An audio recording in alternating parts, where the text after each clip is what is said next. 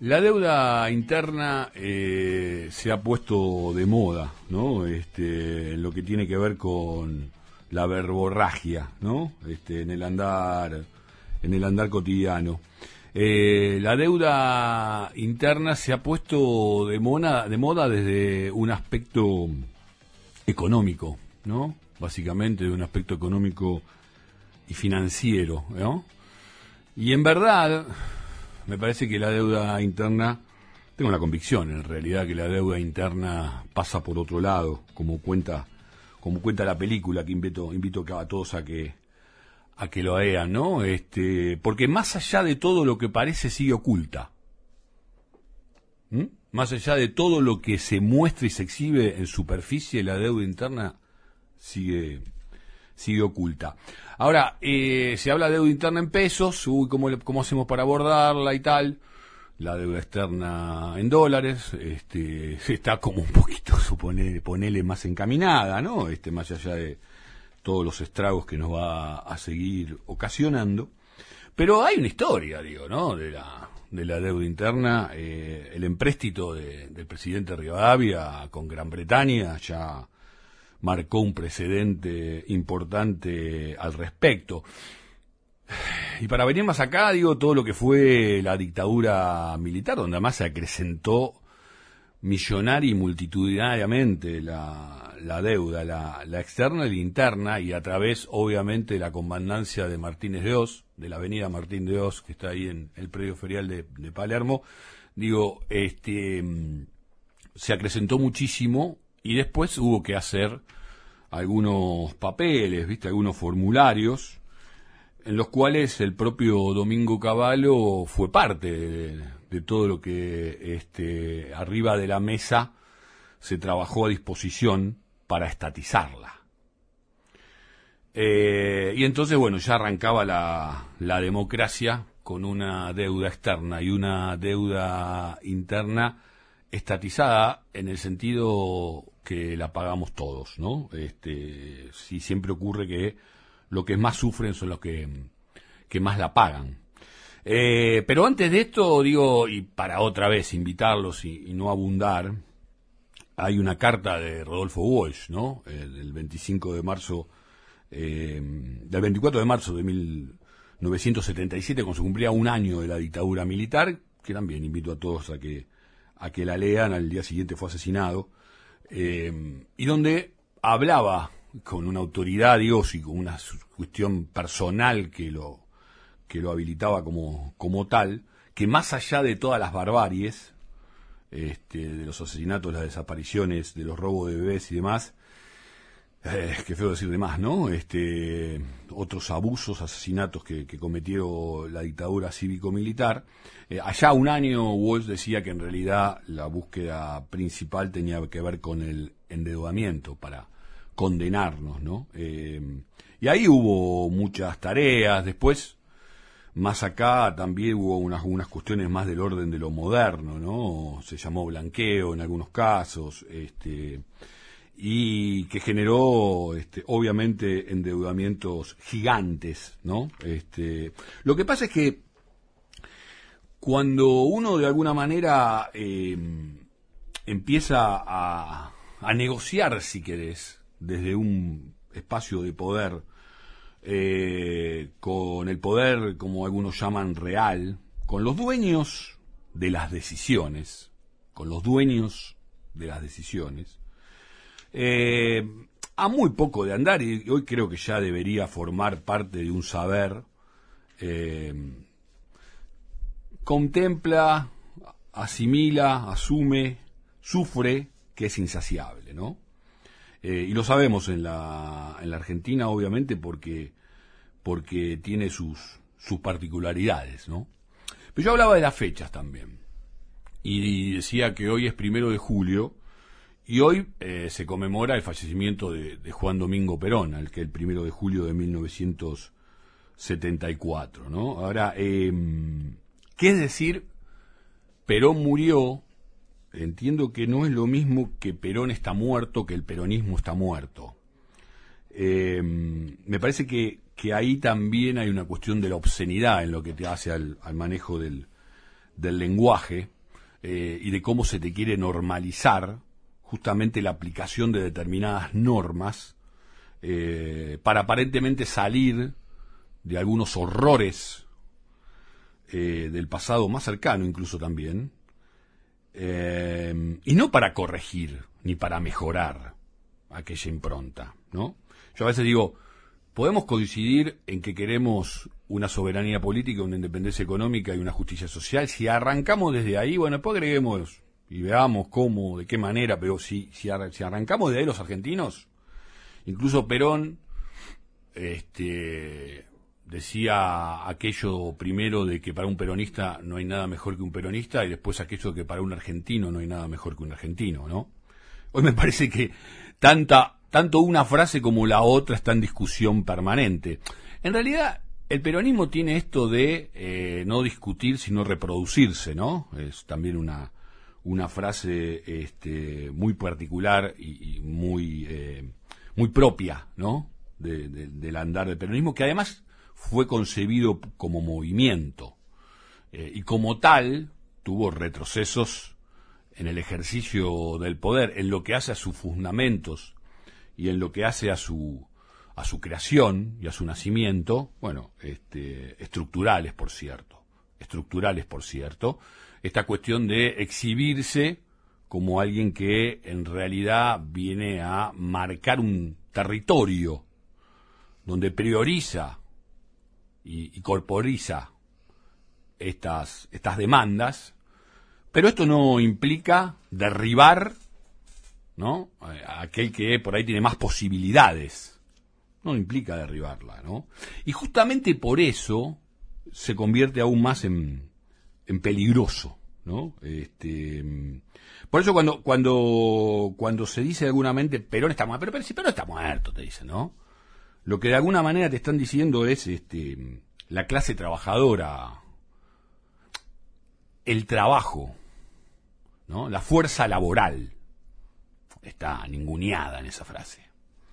No porque el peronismo sea, digamos, el, el edil este, máximo que, puede llegar a tener la reivindicación de los derechos laborales, de los derechos sociales, más unos afincados en el propio Perón y otros más afincados en, en Eva Duarte, e, en Evita, o sí, o sí, o también por esto, pero sí para otra vez, ¿no? Decir, bueno, eh, ¿qué tipo de sociedad queremos construir? ¿Qué tipo de comunidad queremos organizar, ¿no? Este, fíjate cuán obsceno se ha hecho hoy, y siempre aclaro que digo obsceno y no pornográfico porque respeto a la pornografía, cuánto obsceno se ha hecho hoy cuando uno de los integrales, integrantes de la, la Corte Suprema con papas fritas, ¿no? el máximo tribunal ¿no? este, de justicia, dice que no necesariamente hay un derecho cuando hay una necesidad.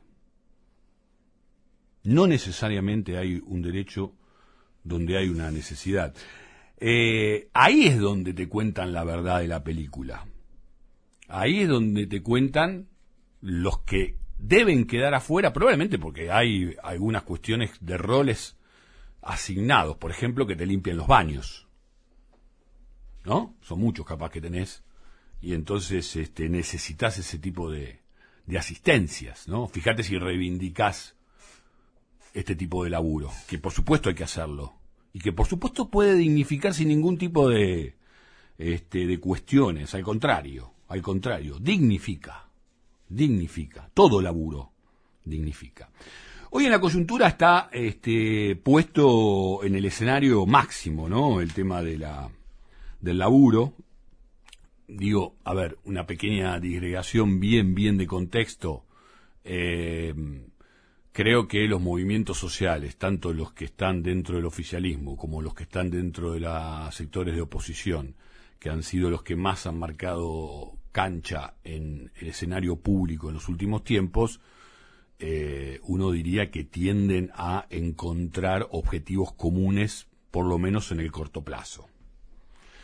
Y mientras tanto, digamos que este, el ejercicio gremial, ¿no? Este, que del ejercicio sindical, que del ejercicio de la defensa de los derechos y las, y las conquistas, que Argentina es eh, nada, eh, ejemplo en el mundo al respecto, no solo en la región. Ejemplo, ejemplo en el mundo, ¿no? Eh, por eso también de la cultura, el trabajo, bueno, la cultura, viste, a veces la cultura eh, puede tener demasiada buena prensa, porque lo que termina ocurriendo, como muchas otras cosas, es esto de, una cultura este, impuesta por eso también hay que todo el tiempo, de una u otra, forma, de otra forma, animarse a, ponerla en debate, ¿no? Eh, anduvieron por ahí los saludos del día de hoy a los amigos todo, ¿no? A los amigos todo, a los enemigos, y ahí yo pongo puntos suspensivos. Eh, todos sabemos cómo se puede completar esa frase pero me animaría a decir nada. Más en un mundo donde los países centrales, ojo, porque guerra mundial, sí, con más consecuencias todavía globalizadoras que la así llamada primera y segunda de principios del siglo pasado. Necesaria incluso una construcción geopolítica de la humanidad que no puede darse el lujo de duplicarse hacia principios del próximo siglo. Que ese es el camino estadístico hacia, lo, donde lo conduce porque el planeta no podría contener hoy a 15 mil millones de personas. Y la idea es que en 100 años tengo más interrogantes que certezas al, respecto. Pero, digo, más aún en, una, eh, en un conflicto bélico este, de, altísima, de altísima magnitud, eh, pensar un poco esto, esto mismo, ¿no? Después, digo, en el ejercicio del poder uno convive con las contradicciones. Eh, hay una vieja frase de solo los idiotas o solo los imbéciles no son contradictorios, ¿no? Digo, ejercer grados de coherencia extrema, eh, yo creo que también es una exhibición de mediocridad. La idea es esta cuestión de andar en movimiento, y fíjate vos, ¿no? Vuelvo, porque toda organización, toda estructura, debe moverse. Debe moverse porque todo está en movimiento, si no se quiebra. Si no se quiebra y si no se agrieta. ¿No? Hace crack. Así que en ese sentido también una alerta, ¿no? Donde uno le pide además al Estado que esté, que esté en alerta, ¿no? Eh, una alerta máxima. Eh, tanto se ha, se ha, digamos, se ha retrocedido que se habló en algún momento de reconciliaciones como una necesidad. Pero reconciliarte con quién? ¿Perdonar? ¿Olvidar? Eh, a ver, creo que el no al indulto, por ejemplo, marcó la cancha con cal ahí, como nos gusta a los futboleros, ¿eh? no con el, con el spray, sino con la cal, y haciendo el agujerito, ¿sí? marcó, marcó el territorio de hasta dónde el indulto no. Y quizás hoy por hoy habría que pensarlo no solo en términos políticos, ¿no? Este, sino también pensarlo en términos sociales, en términos económicos, en términos laborales. Hay otra frase del peronismo que habla eh, con los dirigentes a la cabeza o con la cabeza de los dirigentes, ¿no? Podemos seguir recorriendo todo un ideario de algunas cuestiones que me parece que hoy siguen estando en el debate, en el, fuerte debate. Em, tampoco quiero aburrirlos más con todas estas diatribas. En realidad hay una intención de reflexionar un poco, un poco juntos, ¿no? Em, recuerdo siempre una, una anécdota con, con mi tío anarquista, ¿no? Cuando yo siendo un imberbe, me decía algo así como, todo bien, pibito, pero... Todo bien con lo que decís, pero no solo por ser trabajador se es buena persona, ¿no? No solo por ser laburante se es buena gente. Eh, me estaba dando una máxima el hombre que obviamente me llevó bastante tiempo eh, terminar de, asimilar, terminar de, asimilar, ¿no? Pero vuelvo a la deuda interna, vuelvo a la deuda interna, porque ¿qué es lo que está por venir? ¿Hay un escenario posible que vayamos de frente a chocar goteos de 2001? Hay un programa que, que, hice durante mucho tiempo que se llamaba La Gota y hablaba del tema de los goteos, ¿no? Y de los desbordes del agua, en algún sentido también, y de las perforaciones que realice cómo busca sus andanzas. No debería ser una andanza posible de este goteo la idea de que este, se empiecen a, a generar 2001, ¿no? Ese no debería ser el escenario. Y para eso es que más que nunca necesitamos un estado de alerta, un estado nacional de alerta, un estado nacional y popular con todo lo que se habla del populismo ¿eh? para denigrarlo, ¿sí? Un estado en alerta y el estado también el propio, también el de cada ciudadano. Yo sé que es un laburo inmenso, yo sé que ser argentino es un trabajo extra, pero ¿qué otra cosa queda?